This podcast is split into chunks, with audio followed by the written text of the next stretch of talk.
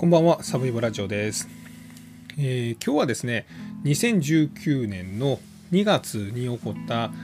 東京江東区アポ電強盗致死事件、致死事件ですね、についてお話をさせていただきます。えー、明けましておめでとうございます。えー、今日お話しする事件はですね、いわゆるあのアポ電強盗という、まあ、強盗事件の中でも、まあ、最終的に死人が出てしまったというアポ電強盗致死の事件です。で、えー、この事件ですね、まあ、最近このアポ電強盗というのが増えてまして要はこう電話がある時高齢者の住む家にかかってくるんですね。えー、まあ、いろんなパターンがあるんですけれども、まあ、例えば、えー、警察ですと、えあなたの銀行口座、ま、郵便貯金口座が犯罪に使用されていますと、まつきましては操作をしたいのであなたの今の口座の入金額を教えてくださいみたいな、まあ、そんなことを聞かれるんですよね。で、まあ、お金を持ってるなというのが分かればですねでこの人年配だなというようなこととあとはまあ一人で暮らしてるとか、まあ、高齢者だけで暮らしてるというのが分かると、まあ、そこに強盗がやってくるという、まあ、そういう事件がアポ電強盗です。まあ、アポイントメントの電話をかける強盗事件ということですよね。でなぜ今こういう類の事件が増えてるかというのは、まあ、実はこのアポ電強盗というのは特殊詐欺、まあ、オレオレ詐欺とか還付金詐欺とか言われるもんですよね。えー、あなたの医療費が実は過払いされてましてそれが120万円残ってますと。それをあなたに返還したいので今から言うまあこう ATM の操作をあなたの銀行口座で行ってください、まあ、みたいなことを言われて、まあ、言われるがまま ATM に行って自分の口座の操作をすると、まあ、それは実は相手方の口座に銀行お金を振り込んでいると、まいうようなことでお金を騙し取られるみたいな。まあ、特殊詐欺はいっぱいいろんな例がありますよね。それ以外にも、あの、あ、俺俺俺、あの、おかん、えー、会社の金ちょっとなくしてもうて、200万円都合つかへん、まあ、みたいな。まあ、あんなひっくるめて特殊詐欺と言われるんですけど、実はこのアポ電強盗と特殊詐欺っていうのは、基本的には同じもんなんです。まあ、同じ犯罪の工程の中で、このお金を騙し取るという手続きを簡略化してもう騙すのめんどくさいと金持ってる高齢者が一人で家おんねやったらもうそこ行ってお金取ったれと、まあ、いうようなことで まあ何て言うんですかねこう犯罪の省エネ化というかタイパを上げるタイムパフォーマンスを上げるために、まあ、こういうことが行われてるっていうのが今増えてましてこのアポ電強盗事件っていうのが増えてます。で今回お話しするのは2019年のアポ電強盗致死事件なんですけど、まあ、そこから、ま、23年今経ってるんですが実はこのアポ電強盗というのも形が結構変わってきてます。まあ、現在ではどういうふうなアポ電強盗が行われているのかも含めてお話をしていきたいと思っています。まずはこの2019年の2月28日に東京の江東区で起こった事件についてです。犯人は3人です。全員20代。末広樹22歳。小松園辰巳27歳。酒井優太22歳です。で、この末広樹と酒井優太、まあ、末というのと酒井というのは実はま長野出身の、まあ、元ヤンキーの、まあ、こう昔から知ってる仲間だった。でもう一人の27歳の小松園というのはこの末という方がですねまあこれあの暴走族入っててそこからま辞めてですねまあこう窃盗とか強盗とか、まあ、結構荒くれ者でいろんな犯罪をやっててでえー、っと有罪判決も出てるんですけれども、まあ、そいつがその地下格闘技をやってたんですね。でその地下格闘技のつながりで知り合ったのがこの27歳の小松園という男です。でこの小松園という男はあのアウトサイダーとかって知ってます？まああの 前田明が始めた格闘技のやつで、まあ、結構あのこうやんちゃ系の人たちも出てくるみたいなやつなんですけど、まあ、そこにも出てたと。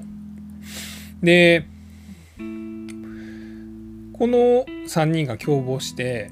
まあ、実はいろんな犯罪を行ってたんですがその中の一つがこの江東区の80歳の女性が亡くなってしまったという事件です。で実は3人はですねもともとですねまあ3人というかこのこの末という男なんですけど特殊詐欺でお金を取る人。これ受け子というんですね。お金を取りに行く。お金を受ける人やから受け子なんですけどもこの受け子を襲ってお金を取り上げる、まあ、こういう犯罪とかもやってました。でそこからですねこのだんだん強盗みたいなことをするようになっていきます、まあ、地下格闘技やってたっていうので腕っぷしも強かったんですね。で2016年ぐらいからいろんなことやってたんですけども2019年になってからはですね、えっと、東京でなんかこう会社の金庫を盗んだりとか、まあ、他人のキャッシュカードで現金引き出したりとかいろいろやってました。で2月になってこの小松園とか他の何人かの共犯者と一緒に東京の渋谷の70代の高齢の夫婦の家に押し入ってですね現金400万ぐらい盗んだりとか他にもですね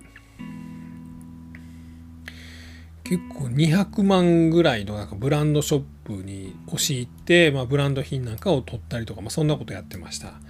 でその流れでやったのがこの渋谷の事件でこの時は80歳の女性が、まあ、1人で家にいたらですね、まあ、そこに押し入ってですねまあ、金出せみたいなことを言って、えー、手と足を縛って口に粘着テープを巻いてでこう押し倒したりとかしました。でこの80歳の女性もともと心臓に疾患があって、まあ、最終的にこう殺されたわけではないんですけれども、まあ、引き倒されたりとか、まあ、一瞬首を絞められたりとかあと鼻を塞がれたりとか口に粘着テープとかを貼られたことでこの慢性心疾患が増悪したというふうに言われてるんですけど、まあ、要はもともと悪い心臓がこの事件によって悪化して亡くなったという。まあそういうことになりました。で最終的に3人は捕まってですね現在あの一審の判決が出ましてでこれがえっと地裁ですよね地裁判決が出て懲役28年が出ました。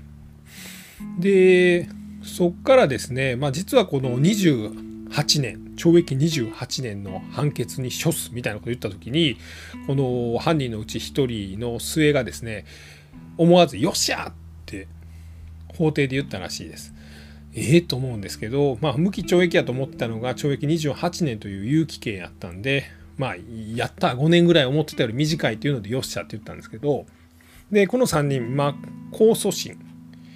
えー、控訴してましてこの控訴審がですね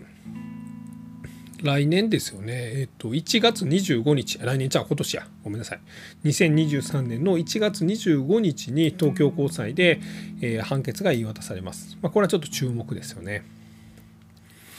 で、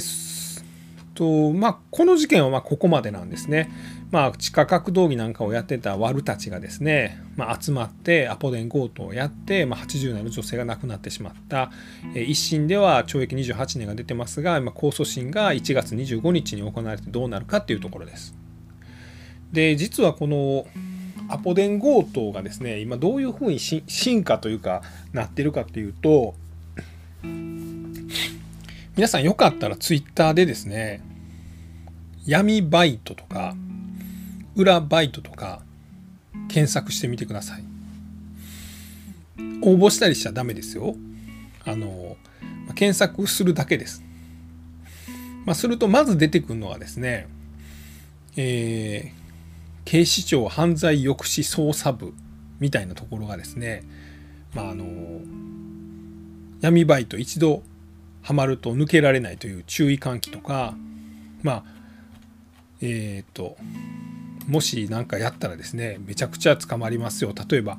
えー、強盗罪は5年以上の有期懲役ですよ。とか詐欺罪は10年以下の懲役ですよ。とか窃盗罪は10年以下の懲役または50万以下の罰金ですよ。それでもあなたやりますか？みたいな、まあ、そういう注意喚起注意喚起がずわっと出てきます。でこれが実はその注目度で検索したやつでこの最新っていうやつで検索するとですね実際にこの闇バイトとか裏バイトをしたい人お仕事紹介しますというのがむちゃくちゃ出てきます。でそれ以外にもですねまあ資金調達とかいうので検索したりとかお金が欲しいとかいうので検索したりとか、え副業で検索してもこういう類のものはいっぱい出てきます。お金貸してくださいとか困ってますとか仕事探してますとかそんなんでも出てきます。で大体ですねそこに書いてることってどういうことかっていうと、ま、高収入のお仕事を紹介しますと。でまあこう裏バイトです闇バイトですとか、まあ、そんなことは書いてます。でさらにですね保証金はいりませんとかで最初は運び屋の仕事ですというふうに書いてるんです。ま、荷受けですとかあの配送業ですとか、まあ、そういうふうに書いてます。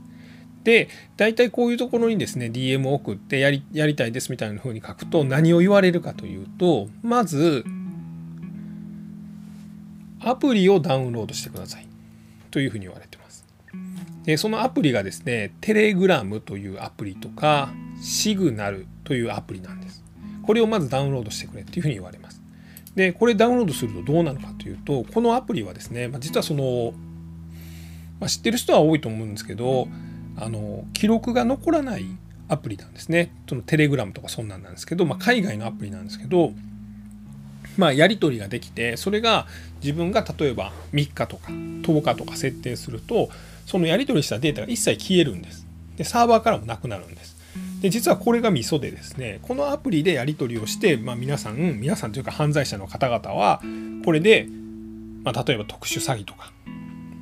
まあこういうアポ電強盗とかそんなんの実動部隊を探してるんです。でみんなですね最初はですねこう簡単な、まあ、運び屋の仕事やと思ってやるんです。でそれをすると実際にお金をまあもらえると思ってやるんですね。でその時に写真と顔写真と、まあ、免許証の写真の写のデータを送ってくれとかそんなこと言われるんです。でそれを送っちゃうと実はもうアウトなんです。でそれ以外にもですね他にも簡単な仕事ということで携帯電話を1日だけ預かるとかそういう仕事なんです。でそれで1日1万円払いますとかそんなこと言われるんです。で携帯電話をコインロッカーに入れとくと、まあ、1日経ってもう一回取りに行くとそこに1万円入れてくれるんです。置いといてくれるんです。で携帯も返ってくるんです。これええやんってなるんですね。でそれやってるうちにその自分の情報が抜き取られてでその情報で脅されるんです次は。まあやめもうあんたがやってんのは詐欺やと。で詐欺の片棒を担いだんやと。でもし運び屋みたいなことやっても運び屋もこれ詐欺なんですと。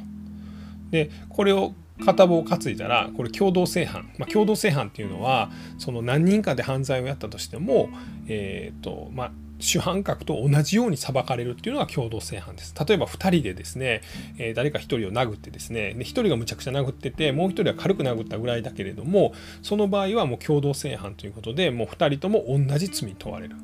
で、今回のようなこの特殊詐欺とかアポ電強盗はですね、そのお金を運ぶ役だけだったというようなことでもですね、この共同正犯というのはなっちゃうと、まあ、この一番悪いことしたやつと同じ罪に問われますよと。まあ、いうことなんですね。でこれだからあなたの情報を警察とかにも売っちゃうよともう逃げられへんよとだから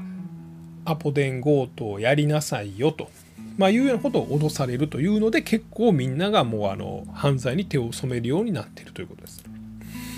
なのであの今回紹介した2019年2月のアポ電強盗致死事件はですね、まあ、どちらかというとこの末弘樹とかあの小松園辰巳とかですね酒井優太っていうのはもともとやんちゃで悪いことしててですねで自分から積極的にこの悪いことに加担してる部分ももちろんあったんですが、まあ、ある意味この人らもあの操られてる部分はあったと思います。で今はさらにですねもっともっと簡単に一歩を踏み出してしまった人たち運び屋やからそんな悪いことしないんじゃないかというようなこともしくはその自分の口座を使ってですね振り込め詐欺みたいなのお金をそっち側に入れられるんです。でそこから金引き出せと。で引き出した金をコインロッカーに入れとけと。ほんならそのうちの、えー、例えば5%とかはあなたにあげますよとか、ま、100万円を自分の口座を経由して引き出して現金化したらですね5万円もらえますよとか、まあ、そういう簡単な仕事から、まあ、自分の個人情報を人質に取られてもしくは家族をまあ家族が無事やと思うなよみたいなことでこのアポ電強盗にまあこう突き進んでいくとまあせざる得ない状態になっていくというようなことが増えているようです。で例えばですね本でですねえっ、と田崎元井さんという方が「ルポ特殊詐欺」という本を書いてはります。これがですね、ちくま新書というところが出てまして、えー、これあの基本的には特殊詐欺のことを書いてるんですけども、まあ、この中にですね、まあ、このアポ電強盗みたいに巻き込まれた人の話も書いてるんです。でこの方22歳のですね、えー、人なんですけどもえっ、ともともとですね、2021年の11月に、えー、裁判が横浜の方でありまして、え、最終的にはこれ懲役7年かなんかのいわゆる有期刑の懲役刑が下されてるんですけどもこの人ですね まあちょっとかわいそうなんですけどもともとちょっとまあまあお金にはルーズやったと。でお金が足らんようになってきたんで、まあ、ちょっと闇バイトみたいなのをツイッターで検索してやろうとしたと。ほんなら運び屋ですと。で保証金30万だけいりますと。30万入れてくださいというので30万入れたら、まあ、それはただの詐欺やったんですね。30万持ち逃げされたんです。でただでさえお金がなくてですね、まあ、奥さんとかにもお金借りてるような状態だったのに30万持ってかれて焦ってですねでさらに危ない仕事をやろうとしたんです。でその僕が言ったみたいに Twitter で闇バイトに DM を送ってやりますと言ったら、まあ、テレグラムをインストールしてくださいと言われて、まあ、アプリをインストールしてでそこからま指示が始まるんですけども、まあ、まずは免許証の写真を送ってください、まみたいなことを言われてその後に相手が表変してお前の個人情報も全部掴んだと。家族がどうなってもええんかと。もし家族を大切に思いたいんやったらちゃんと俺らが言う仕事をしろと。でじゃあ何やればいいんですか？というと、まあ、それがアポ電強盗やったんですね。でその人がまず言われたというのがですね粘着テープと軍手とマスクと作業着とマイク付きのイヤホンを用意しろと。で、これを用意してですね、イヤホンをつけろと。で、アプリのテレグラムを開けと。で、通話ボタンを押せと。で、押したら、その犯人とつながるんです。で、今からどこどこ行けと。で、住所が送られてくるんです。で、耳にはイヤホンつけて、犯人と喋ってるんです。まあ、犯人というかな、指示役と喋ってるんですよね。ならそこには、まあ、ばばあさんが住んどると。でそこに火災報知器の点検やと言って入れと。で入ります。で出てきたらそいつ縛れと耳元に言われるんですね。で「いやや」っつっても「お前と家族どうなってもええんか」っていうので自分で用意していた粘着テープなんかで相手を縛るんです。でお金金庫の暗証番号聞けと。でそれが分からんかったらクレジットカードを取れと。でクレジットカードの暗証番号を聞けと。で指を切ると言って脅せと。まあ、そんなことを言われるんです。で言われるがままにですね強盗を繰り返してその強盗のお金はまた犯人の指示通りですねトイレで引き取り役に渡したりとか、まあ、コインロッカーに入れたりとかでその中からわずかの金を、まあ、自分のまあこう何て言うんですかねこう取り分として渡されるんです。でこんなことを続けてるうちに、まあ、最終的に、まあ、こう警察に逮捕されて、まあ、実際に強盗を行っているんで初犯ですけれども7年4ヶ月の、まあ、こうまあ、有罪判決が下ったという、まあ、今こうなってるんですよね。なので、まあ、こう、安易にですね、まあ、闇バイトで、まあ、ちょっとでも、ちょっとだけでもいいから、あんまり悪くない運び屋みたいなことをやろうと、まあ、運び屋が悪くないわけじゃないんですけど、まあ、リスク少ないと感じますよね。で、その、被害に遭ってる人も見えにくいですよね。実際に騙された、まあ、自分が騙すわけじゃないし、自分はお金を運ぶだけだから。まあ、みたいなことで、こう、闇バイトに応募すると、最終的に脅されて、まあ、こう犯行に及ばざる得なくなると、まあ、いうようなことらしいです。で実際ですね、まあ、この強盗事件みたいなんてどれぐらい起こってんのかというと、まあ、大体世の中の犯罪っていうのは2003年とか2004年ぐらいがピークなんです。まあこのいわゆる刑法に違反した人の数っていうのが2002年がピークでこれが年間ですね285万件でそれがドーンと減っていってですね2021年にはまあこれ5分の1以下なんですけど56万8000件ぐらいまで減ってます。でそのうちの強盗事件っていうのはどれぐらいかというと、えー、今ですね2021年は年間、まあ、大体300件ぐらい起こってます。でこのうちの、まあ、いくつかがアポ電強盗ということになってると、まあ、いうことですね。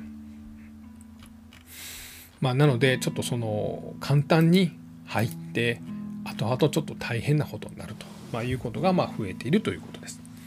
で、まあ、今回はこんなところです。で、次回はですね、この特殊詐欺ですね。まあ、いわゆるオレオレ詐欺とか振り込め詐欺。これもかなりま進化してましてですね、まあ、とんでもない状況になってるみたいなんで、まあ、この話をさせていただけたらなと思っています。あと、まあ、今年ちょっと最後の、最後じゃない、最初のですね、あのまあ、配信ということでちょっと2023年に注目している裁判をちょっと紹介したいなと思っています。えー、一つはですね、えー、この今紹介した江東区のアポ電強盗致死事件の末広く末広樹被告のですね、えー、控訴審判決が1月25日に東京高裁で出ます。これちょっと僕個人としては注目しています。でもう一つはですね、えーこれは皆さんよくご存知じゃないかなと思うんですけども日立妻子6人殺害事件このポッドキャストでも紹介したことあるんですが自分の奥さんと子供たちをまあ殺害して計6人を殺害した、えー、小松博文のこれも控訴審判決あ判決じゃない初公判が1月の27日に東京高裁で行われます。これもちょっと注目してます。でもう一つはですねこれが森藤義孝というこの名前してピンとくる人はなかなかあの詳しい方やなと思うんですけれどもの人はあの福島県の三春町か三春町っていうところでひき逃げ事件を起こして2人の方を、まあ、引き殺してるんですけれども要は自分がですね長らく刑務所にいてですね刑務所から出てきたんですね。でもう一回刑務所に戻りたいということで、まあ、盗んだ車でですねまあ、歩いてる人を2人どんどんと引いてですね殺したという。でそれはなんでそんなことしたんだ。刑務所に戻りたかったからというこの福島県三春ひき逃げ事件の、まあ、これもあの控訴審判決がありましてこれの判決が、えー、と2月の16日かな。にこれ仙台高裁で、え判決が出ますんでこれちょっと注目してます。でもう一つですね。これちょっとねあの全然殺人事件じゃないんですけどこれもちょっと個人的に注目している裁判が1月の11日に前橋地方裁判所これ群馬県ですよね。で行われます。これね何て言ったらいいんやろな、え、草津町長 VS、え、草津元町議の、えー、新井翔子のですねセクハラ名誉毀損裁判なんです。これなかなか面白い裁判でですねえっと草津温泉って皆さん知ってます？草津温泉って今結構いろいろ揉めてるんですね。でえっと例えば黒岩さんといったかな？町長さんがいらっしゃるんです。これもともと町議員で、えー、自分でもいろいろ事業をやって成功された方なんですけどもこの人が、まあ、町長になってからですねこの草津温泉いろんな改革が行われてるんですね。でその改革が成功してテレビなんかでも紹介されてるんです。でその町長さんが2019年に、えー、町議員のこの新井翔子という女性にセクハラをしたと、まあ、いうことでこのそれを告発する電子本みたいなのが出たんですね、まあ、本が出版されたんです。でその本の内容がですね嘘やということでこの黒岩さんというまあ町長さんが逆に本を出版したその出版社とライターを訴えたんです。そしたらその本がですね出版取りやめになってで、え、ライターと出版社も「あすいませんでした。これ内容虚偽でした」ということを認めたんです。で実際に自分がセクハラをされたと言われているこの女性の元町会議員の人がこれ新井翔子さんという人なんですけど、まあ、この人が今度はこの町長に訴えられているという裁判の初公判が1月11日にあるということです。でまあそれ町長と町議員のただのなんかセクハラしたせえへんの揉め事ちゃうんっていうとそれまでなんですけどもまあ実はこの草津の温泉ではですね今結構いろんなことが揉めてましてですね実はこの草津温泉ってめっちゃ暑いんですよ。で暑すぎるからぬるくするということを、まあ、町長が決めたんです。でそれがですねもともとこの温泉を仕切っているこの湯長さんという人がいらっしゃるんです。そういうまあ何て言うんですか立場の人がいるんですね。草津温泉ってむっちゃ暑くて、えー、時間湯っていうのがあって3分間だけ50度ぐらいの温泉に1日何回か入るっていう温泉の入り方があるんです。でその温泉の入り方を指導するのが湯長さんお湯に長って書いて湯長さんという人なんですけどその人がま温泉の横にいてですねまあこう湯もみって言ってなんか長いしゃもじみたいなんでこうお湯をこうなんかこう、まあ、温度を調節するんですね。であの温泉に入る人たちが横に並んでですねこの湯長さんが「じゃあ入りましょう」って言って入るんですね。はい1分です。ここが我慢のしところもうちょっと頑張ってみたいなことを言ってはい3分はい上がりましょうみたいなことをやるんです。でこの湯長さんがまあ、実はですねこのこの草津温泉っていうのはこういろんな病気を治すと。例えばずっと治らなかったアトピーが治るとかこう膝をずっと痛いのが治るとか、まあ、そういったことは言われててそのこの時間湯というのが実はこの薬事法違反なんじゃないかと。まあ、要はそのなんか病気が治るみたいなことをまあ歌ってるんでそれは良くないんじゃないかと、まあ、いうようなことを言ってるのがこの町長側なんですけどもその反対にこの悠長さん側っていうのはまあ温泉ってそんなもんやんと。で温泉は誰かが管理した方がいいと。まあ、いうようなことを言ってるんですけども、まあ、そこに年間1000万ぐらいのですね町の予算みたいなのも入っててですね、まあ、そんなんも含めてこの温度を下げるしさらにこの湯長さんをも排除すると、まあ、いうことをしようと。で実はそのこの町長が言うにはですねこの湯長さんたちがその、まあ、要は困ってる人たちが来るから新興宗教みたいになってですね、まあ、その人たちからまあ他にお金を取ってたりするんじゃないの？とそれって良くないよね？みたいなことを言ってるんです。で一方ではこの湯長さん側はですねこれはその草津温泉の文化だから守っていきたいと。で湯長っていうのも別に法外な利益を得てるわけじゃなくてそれなりに人件費もかかるんだからそれをま補填したりしてるだけだと、まあ、いうように争ってるんです。でその争いのタイミングにこのセクハラ事件がボンって出てきたんでもしかしたらこの新井さんっていう人たちはこの湯町側ですねこの草津温泉を変えたくないあの改革に反対する保守派と結託してるんじゃないかというような、ま、話もある。でこの黒岩さんっていう方はですね、まあ、この改革派なので、まあ、そういう対立もあるんじゃないかと。で逆にこの黒岩さんのやり方が強引だというような話もあるんですね。まあ、なんでこの辺のことはですね結構揉めに揉めてるこの、まあ、草津温泉で、えー、起こったセクハラ事件の、まあ、名誉毀損裁判が1月11日にあると。これをちょっと個人的に注目しているというようなところです。よかったら結構記事とかは上がってるんですよね。草津温泉セクハラとか、まあ、そんなんで調べてもらったらいろいろ出てくると思いますんでご覧になってみてはいかがでしょうか。え今年もあのどうぞよろしくお願いいたします、えー、最後まで聞いていただきましてありがとうございました。